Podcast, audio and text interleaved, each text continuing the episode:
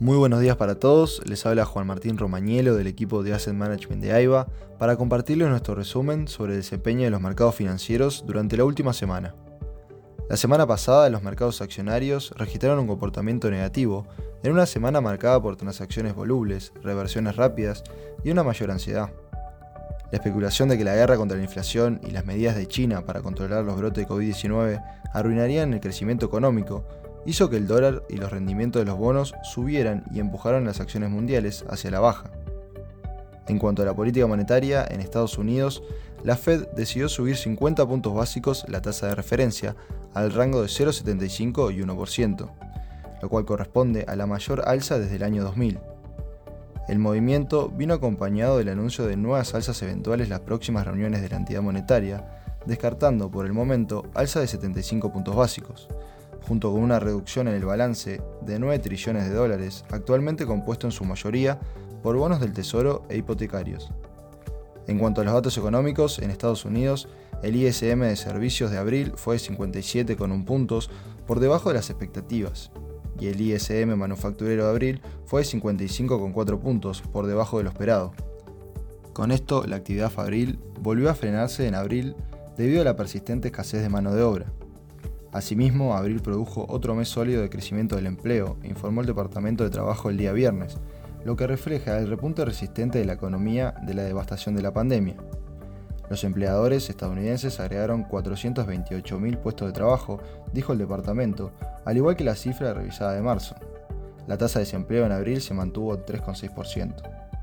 Por el lado de Europa, el índice de precios al productor de marzo subió un 36,8% interanual sobre las expectativas y el registro previo.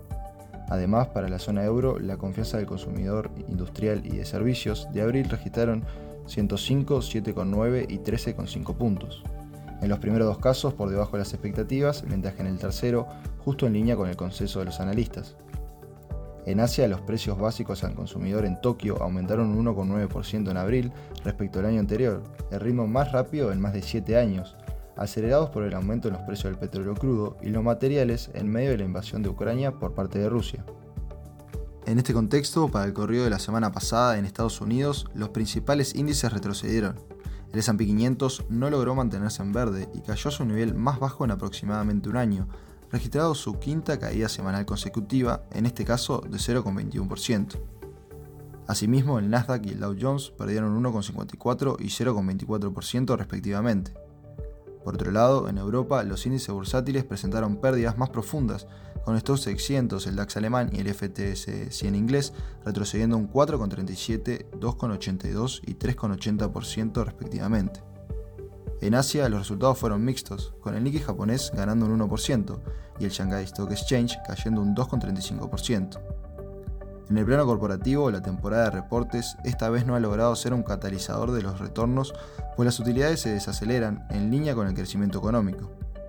Habiendo reportado un 87% de las empresas del S&P 500, las utilidades han tenido un crecimiento promedio del 7,8%, luego de haber crecido casi 32% en el último trimestre del 2021.